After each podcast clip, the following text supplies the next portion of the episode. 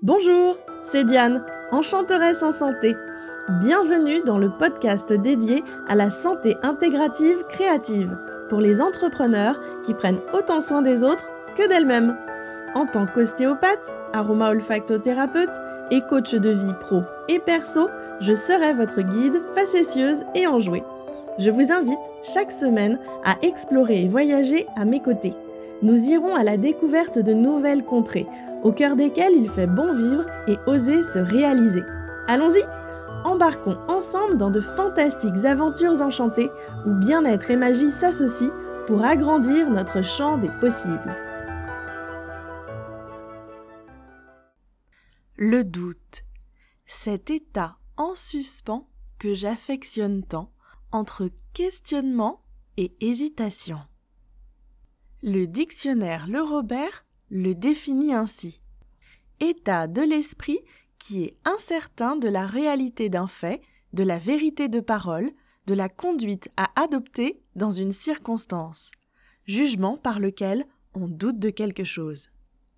Cet épisode de podcast est donc une invitation à nous poser à l'instant présent pour ressentir comment nous vivons nos doutes.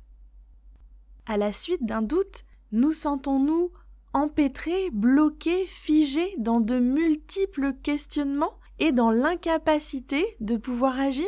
Ou au contraire, le doute nous permet-il de nous donner encore plus d'élan? Vous l'aurez sans doute compris aux inflexions de ma voix, je me trouve le plus souvent dans le deuxième cas de figure et c'est ce que je vous partager aujourd'hui. Avec le temps, j'ai fait du questionnement ma marque de fabrique et j'oscille joyeusement entre certitude temporaire et doute récurrent. En effet, le fait de vivre pleinement et intégrer mes doutes au moment où ils se présentent ne me coupe pas pour autant du ressenti de certitudes intérieures qui me guident dans mes choix et qui me permettent d'agir en conséquence. J'irais même jusqu'à dire que ces doutes qui m'assaillent et qui surgissent en moi sont autant de possibilités d'élargir mon champ des possibles et d'aller creuser pour assouvir ma curiosité. Et là, je ne vous fais part que des doutes qui surgissent à l'intérieur de moi. Il y a également tous les doutes que je peux percevoir tout autour.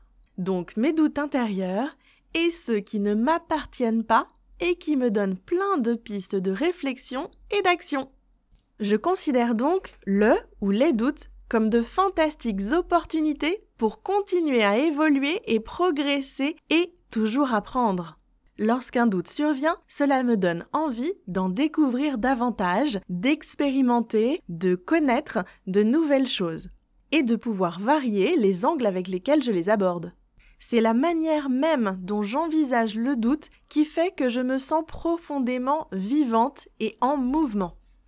Si en m'écoutant, vous avez la sensation que je suis une gentille extraterrestre et que pour vous, le doute est plutôt source de paralysie, je vous invite à imaginer que l'inverse pourrait faire partie des choses possibles pour vous qu'est-ce qui se passerait dans ce cas-là si le doute était également un moteur qui vous permette d'accomplir de nouvelles choses?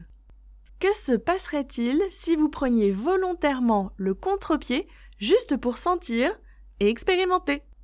Si l'espace d'un instant, vos certitudes d'impossibilité basculaient en doute avec positivité? Accordons-nous simplement les bénéfices du doute et nous pourrions y gagner en relativité, sagesse, humilité et ingéniosité. Entre doute et certitude, mon cœur balance et c'est très bien ainsi. À très bientôt pour de nouvelles aventures enchantées.